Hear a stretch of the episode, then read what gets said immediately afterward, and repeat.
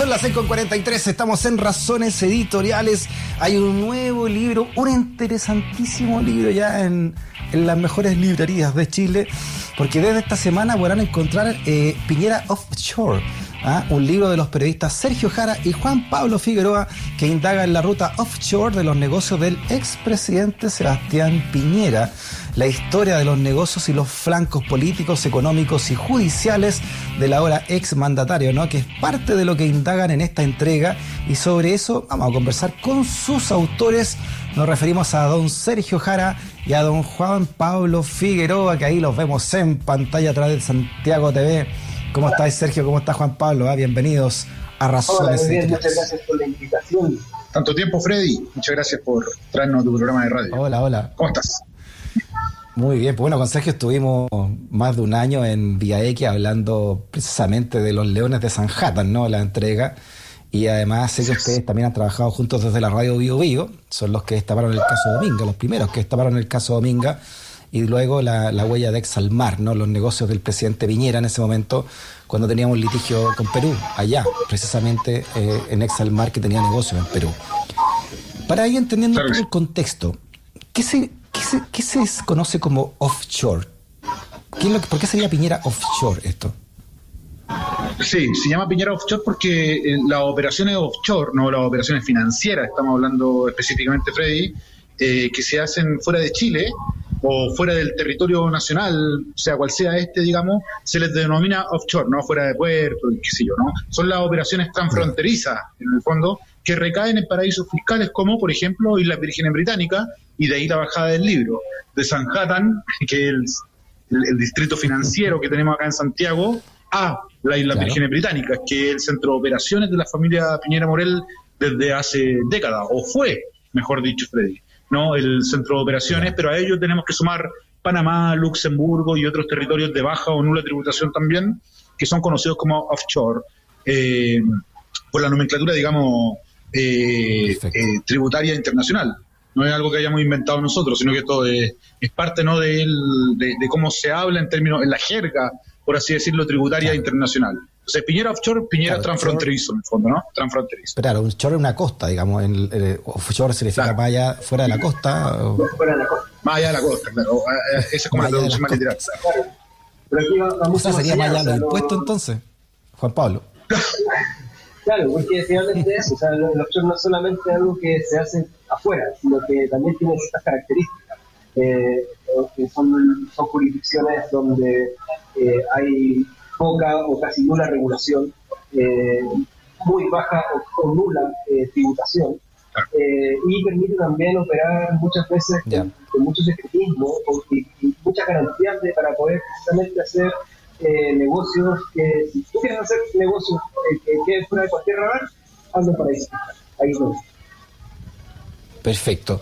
Oye, yo les voy a pedir una cosa técnica. Yo sé que están compartiendo ahí un, los audífonos, pero el micrófono queda al lado de Sergio. Entonces, cuando hable Juan Pablo, Juan Pablo queda offshore. Ahí miro para el lado.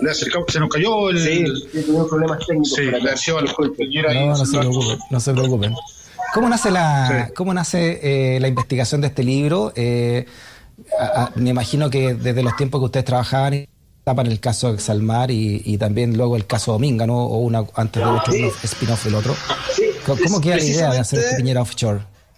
Mira, la idea, la idea de hacer un libro surge precisamente cuando estábamos en Radio Bio Bio eh, y estábamos haciendo esta investigación en la unidad de investigación. Nos dimos cuenta porque partió todo esto con la inversión, la inversión que, o sea, la investigación que hizo Sergio en Exalmar eh, y después la seguimos con lo que con lo que yo hice sobre Minera Dominga.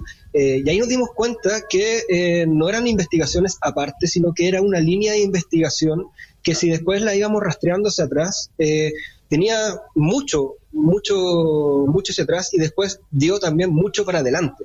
y no solamente nosotros, también otros, otros periodistas. O sea, con esas investigaciones se abrió una caja de Pandora que empezó a surgir información que que en ese momento, en 2017, ya pensamos abrirlo, armarlo como un libro. Después, bueno, la vida dio algunas vueltas, eh, nos tuvimos que enfocar en otros proyectos.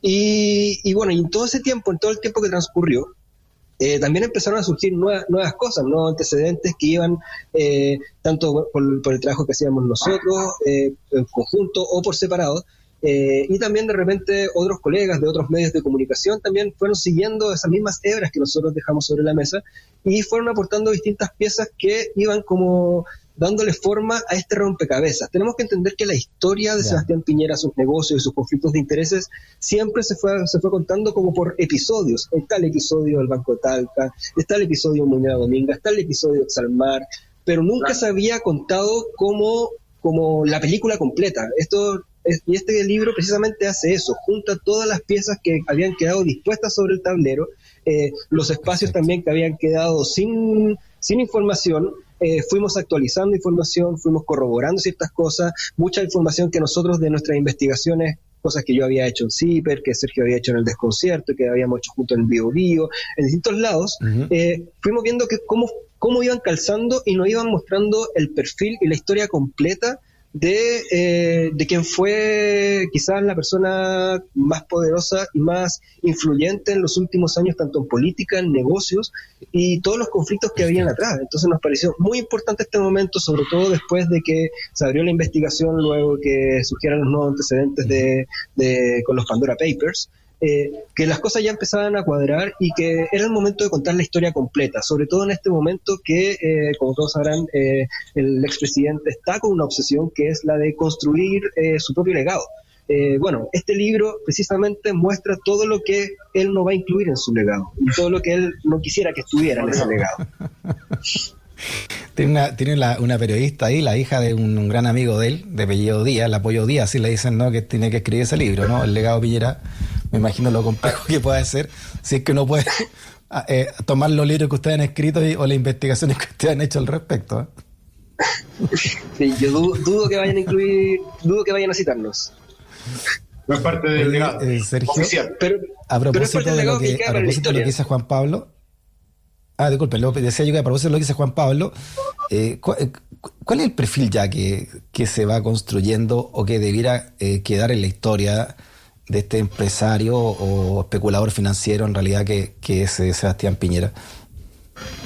Bueno, un poco ese, ¿no? Un poco el perfil de un multimillonario, Freddy, eh, que se dio el gusto de meterse en política, eh, pero no lo hizo de la forma que uno esperaría que actuara un político en función del interés público, más allá de los intereses particulares que uno tenga en términos de derecha, izquierda, centro o lo que sea, sino más bien te hablo de el interés público en general, ¿no? Lo que uno espera de los políticos que eh, los conflictos de interés los dejen a un lado y pongan murallas chinas reales mm. respecto de cuáles son sus intereses y cuáles son las políticas públicas que están haciendo al mismo momento. Y te ejemplifico esto con Piñera hizo dos reformas tributarias en las que les pidió a los chilenos a empresarios o incluso a otros eh, chilenos que no son empresarios meter la mano al bolsillo y pagar más impuestos, mientras él estaba haciendo operaciones y transfiriendo gran parte de su riqueza en paraísos fiscales hacia sus hijos, ¿no? Entonces, eso te habla un poco de la ética, pero también de temas legales, porque hay temas legales que están eh, metidos en este asunto la investigación de impuestos internos, por ejemplo, respecto a la transferencia que le hizo a su hijo en 2015-2016, millones y millones de dólares, en el libro están detalladísimas, ¿no? Eh, por ese tema no pagó impuestos y fue investigado por el Servicio de Impuesto Interno y por supuesto no se conoció mucho de aquello. Nosotros lo, habremos hablado, Freddy, en uno o dos programas cuando estábamos en, en Vía X, ¿no? Pero en este libro se profundizan todo lo que tiene que ver con la actual investigación que está penal, ¿no? Que está en la Fiscalía de Valparaíso a cargo de la, de la fiscal regional Claudia Perivanzi respecto de Dominga y el negocio que se hizo en la Isla Vírgenes Británicas con su mejor amigo, Carlos Chocrodela, ¿no? Eso está activo y eso es parte también del libro. El último capítulo del libro recoge en qué está esa ah, investigación, por lo tanto, si ustedes que están escuchando y viendo quieren saber en qué está la investigación en contra de Piñera por Dominga y paraísos fiscales, bueno, este libro trae parte de esa investigación. Nosotros pudimos acceder ahí a documentación y antecedentes reservados que muestran en qué está la fiscalía en este caso. Yo te. tiene, eh, varios, disculpa, tiene varias aristas abiertas porque está el Dominga, como tú dices. Está el caso en Joy. Y está el caso de los derechos humanos, no que corre por otra vereda, pero también son, son aristas abiertas en los judiciales, ¿no? Sí, es que es, eso mismo, o sea, en este momento el, el legado de, de Sebastián Piñera más allá de lo que él quiera proyectar políticamente, el legado para la historia, o sea, entendiendo que Sebastián Piñera puede gustar, puede no gustar, puede estar de acuerdo o no, es un personaje clave para entender la historia chilena de los últimos de las últimas décadas, y no solamente él como mm. presidente, sino que también mirándolo hacia atrás. Eh, él ha sido muy influyente en todo eso. Eh, entonces, pero también es un legado y una historia que no se, no se ha terminado de escribir eh, y todavía tiene muchos flancos abiertos. y este libro precisamente busca ir cerrándolos y, e ir juntándolos para, para precisamente ir mostrando cuáles, cuáles, cuáles, cuáles son las dimensiones y de este perfil de, de este personaje que clave en la historia, repito, pero que siempre ha ido jugando al límite, siempre ha jugado a ganador, articulando todo a su alrededor. O sea, aquí en este libro va si cualquier lector se va a ir dando cuenta eh, en la medida que va avanzando en la lectura, que cada paso, cada, cada movimiento que hace, tanto él como las personas que, que, han, administrado y han movido su, fortuna y sus intereses, siempre son unas movidas eh, a ganador, aprovechando cada vacío, cada siempre en el límite, y muchas veces cruzándolo, hablando, hablando del límite ético, o corriéndolo. Perdón el, perdón el ruido, y hablando del, tanto el límite ético, pero también en algunos casos como el, los límites legales por algo también tenemos las investigaciones abiertas en este momento y, eso es algo que se viene arrastrando de, del caso Banco Talca. Eh, entonces es, un, es una historia, una ruta que se, va metiendo por sus negocios, por la historia de él, por la construcción del personaje y de sus negocios eh, y de sus conflictos, pero también como la idea también es que no sea un ladrillo, esto tiene mucha información, mucha documentación, muchos números, eh, muchos nombres de empresas, movimientos eh, notariales, etcétera, pero todo también a través de un relato, una historia que se va construyendo, porque es precisamente, estamos convencidos de que esto no, no es solamente información, esto es una historia porque precisamente eh, es necesario que se entienda y que se entienda bien. Entonces, por eso mismo también tenemos muchos detalles, escenas, momentos. Tenemos una película, Claro, y eh, podríamos hablar con Netflix. Sería buena una serie. ¿eh? No estaría, no estaría mal. Eh, el, millonario, el, millonario, el, multimillonario que llegó a dirigir un país. ¿no?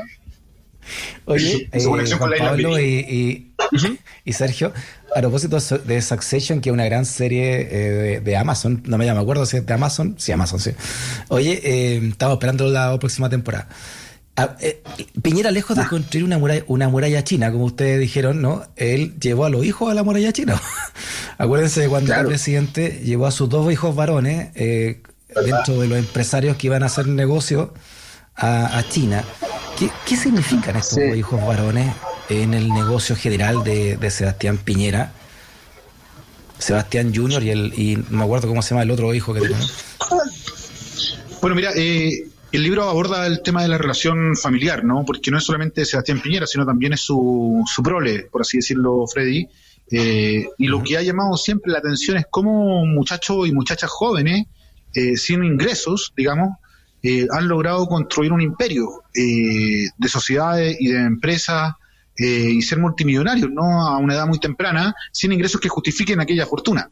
Entonces, uno se ha preguntado válidamente, a propósito de que Piñera es presidente y no es un ciudadano privado, o fue presidente dos veces, fue senador también, hay que recordarlo, y de ahí vienen las preguntas válidas que uno se hace respecto de cómo le traspasó la fortuna a sus hijos, ¿no? Porque una cosa es un privado, que uno perfectamente podría decir, bueno, ¿qué te mete en la vida de esa persona? No es un, ser común y corriente. Otra cosa es un, alguien con un cargo público, y Piñera ha tenido los cargos más relevantes, si se quiere, en este país, no una, sino que varias veces.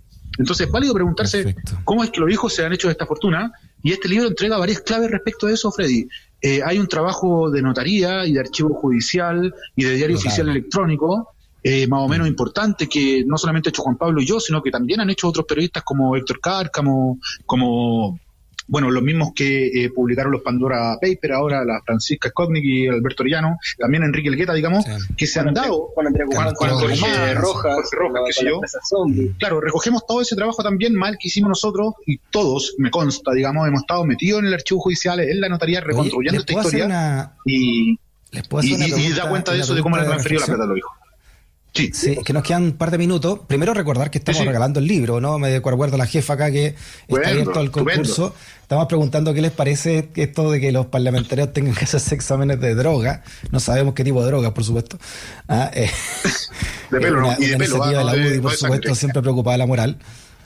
Pero básicamente, a ustedes, como, como investigadores que conocen tanto la vida de, de este personaje llamado Sebastián Piñera, ¿cómo una persona con este prontuario prontuarios eh, en, su, en sus negocios, ¿no? Que llegó a ser incluso eh, reo de la justicia, ¿no? De, eh, ¿Cómo, cómo llega dos veces a ser presidente de la República de Chile? Una persona así, con todos estos antecedentes que ya se conocían incluso al momento de que fuera presidente por primera vez y aún más cuando es reelecto cuatro años después que deja el cargo.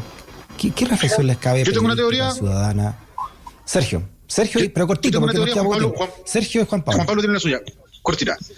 Eh, yo, yo creo que tiene que ver con, primero, con la oferta que hace la, la otra postura, digamos, ¿no? Eh, eh, la centroizquierda o la izquierda, por así decirlo. Cuando la oferta no es de lo mejor, digamos, bueno, se abre espacio para que la derecha, la centroderecha pueda también eh, estar en la alternancia del poder, pero también es clave en cómo Piñera, en un primer momento, financió RN.